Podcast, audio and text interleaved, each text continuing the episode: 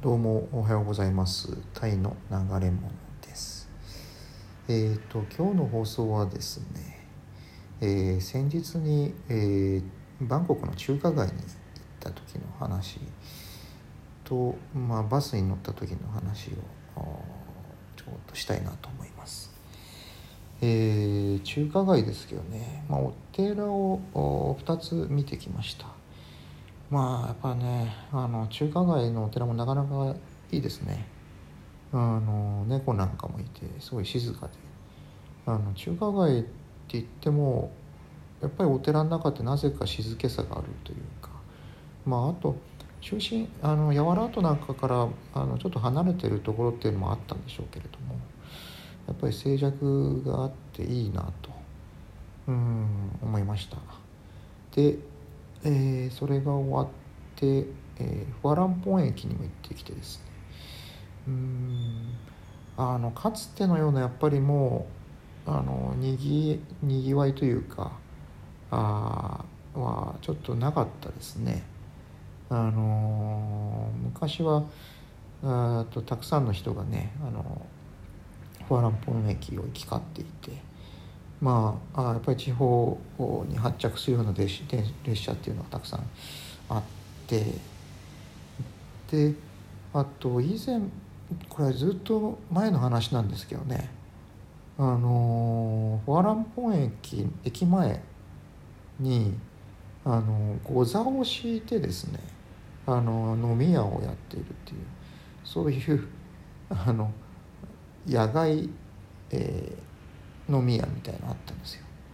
それはあの行って酒を飲んだことがあります。あのご座ご座敷飲み屋っていうんですかね。あの多分伊山地方から出てきたようなあの飲み屋のママがいてです。ねおばちゃんがいて、まあ、そその人からあ飲んだのがなんか地酒みたいなやつであの色が赤い赤茶色あ違うな。赤紫色みたいな。何て言うんでしょうね、うん、赤系の色をしたあの強い酒でした。別にそんなうまいとはまずいとも思わなかったですけど味味に関してはです。ねうん。だからまあ今どうなんでしょう。あんま夜あの夜中とか行ったことがないんで最近はですね。いまだにその御座敷飲み屋っていうのがあるかあるのかどうかわからないですけどまあそうですねやっぱりどんどんあの辺のヤーラートとかフアランポンもあの地下鉄がどんどん、えー、西の方に延伸してるっていうのもあってあの、うん、これから変わっていくのかなというふうに思います。まあ、とにかくあの建物が古いですよね。であの古さが、えー、中華街独特のあの風情を醸し出してるんだなというふうには思うわけですけれどであれが逆にもう一気に、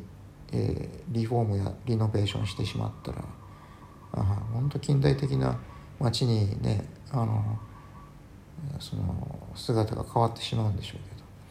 どまああえてあのなんだろうなうさんくさい感じの あの汚い中華街っていうのがですねあれが個人的には残ってほしいなというかあれは文化遺産だなというふうに思います。でそれからまあフォランポン駅前にあるですね駅前じゃないんですねあのちょっと大通り少し23分歩くとバス停があるんですよ。あそこでえっとエアコンの40番のバスに乗ってですね帰りましたでそのバスの運転手っていうのが本当にまあ荒っぽいというかあのなんかおかしな人でしたねでえー、っとむやみやったらにそのウインカーとかあのカチャカチャカチャカチャ動か 動かしてハンドルもなんか動さばきがおかしいんですよね。あこいつ危ないなと思っったわけですけれども。でそうです。あのもうクラクションなんかも鳴らしまくるし。あれこれタイじゃなくてベトナムじゃない 一瞬思うぐらいですね。そのベトナムなんかはもうクラクションをねいまだに鳴らすお国柄でありますから、うん、まああれっていうのはいわゆるその発展途上国のその特徴の一つなのかなと思うわけですけれども。あので最近のタイっていうのはもうあクラクション鳴らすことがほとんどやっぱ少なくなってきてあそこに、えー、もう先進国というかあ中心国いわゆるその発展途上国が出したっていうことの表れなのかなというふうにも思ったりするわけですよ。でそういうこともありつつですねまあその中華街から乗った運転手っていうのは 本当にむやみやたらにクラクションを鳴らしてであの他の車に対して威嚇をするような感じで運転をするわけです。であのバスがですねあの40番はフアランポンからあのチュラロンコーンとかの辺りを北上する感じででその後サイアムスクエアの前の十字路を右折するんですけどね。でそれでスクンピットの方へ行くわけですけど。でそのあの右折をする手前でいや要はあのレーンがいくつかあってちゃんと並ばないわけですよ。あの一番空いてる右端のレーンをピューッと走っていってでそのレーンっていうのはあの右折せ、えー、と右折じゃないあの U ターン専用だ確か U ターン専用になってたんでで、えー、右折するためにあのー、もうギリギリのところ十字路交差点のギリギリのところに来てあの左のレーンに割り込むっていうことをしたりですねいやもうめちゃくちゃですねやり方がですね。であの時折ですねその運転手がな何やらわけのわからない規制を発したり規制っていうのかななんかチンピラのようななんかあのタイ語で大声を上げたりとかって しててね。いやまあねだからねそれをまあ周りにいるまあ誰も注意しないですしまあ別に私も注意しないですけどそれは車掌女性の車掌が言うけどやっぱりまあ注意しづらいんだろうなああいうのはな。でやっぱりタイで一番まあタイ人の国民性だなと思うのがやっぱりあの誰か悪いことをしているというかあ職場なんかもそうなんですけどあの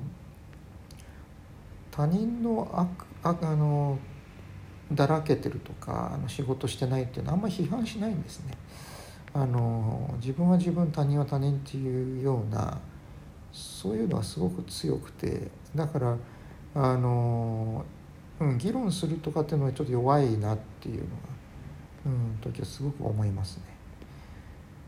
うん、でまあそんなわけでそのあ暴走運転手暴走バスはもう途中でもういいやと思ってあの降りちゃいました。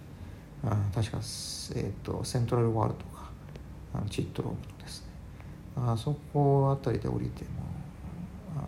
別のバスに乗り換えましたまあやっぱねその、えー、老人の暴走運転手をですね見て思ったのがまああこれはいよくもあるあり悪くもあることなんですけれども要するにそのタイだと、まあ、先ほど申し上げたようにあの他の人が何をしていてもあんまり、えー、批判されないうんということが影響していてでなおかつあの例えば日本だと、まあ、今多分いまだにあの老人は老人らしくみたいな年相応みたいな。あのでいい年して何をやってんだみたいな。やっぱり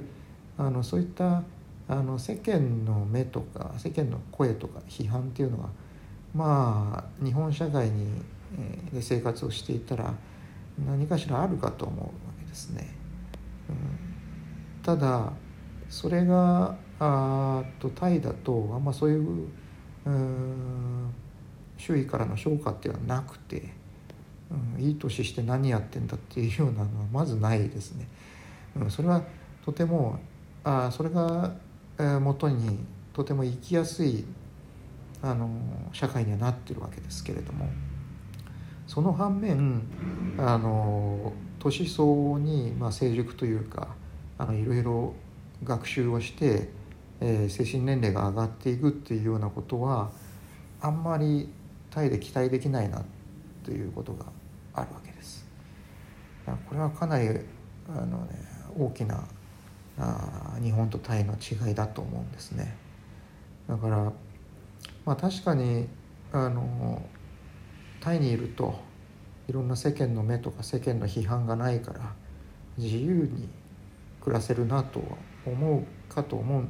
えー、そういうことかもしれないんですけれどもあのただ一方でやっぱりえー、何でしょうねあの自分の中にあの自分なりのその倫理観というか思ってないといかんなというのは思います。うん、そうでないとやっぱり暴走運転手みたいにねなんていうかあの他人のその迷惑とか一切考えないような人っていうのがあ、まあ、増えてしまうんじゃないかなっていうかまあ実際増えてそういうのはたくさんいるんでしょうけどね。うんだからまあそうだなうんまあ海外それもタイ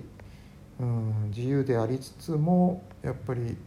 自分の中で何かあしっかりした考え倫理観というのは持っていたいなっていうところですね。それではまた。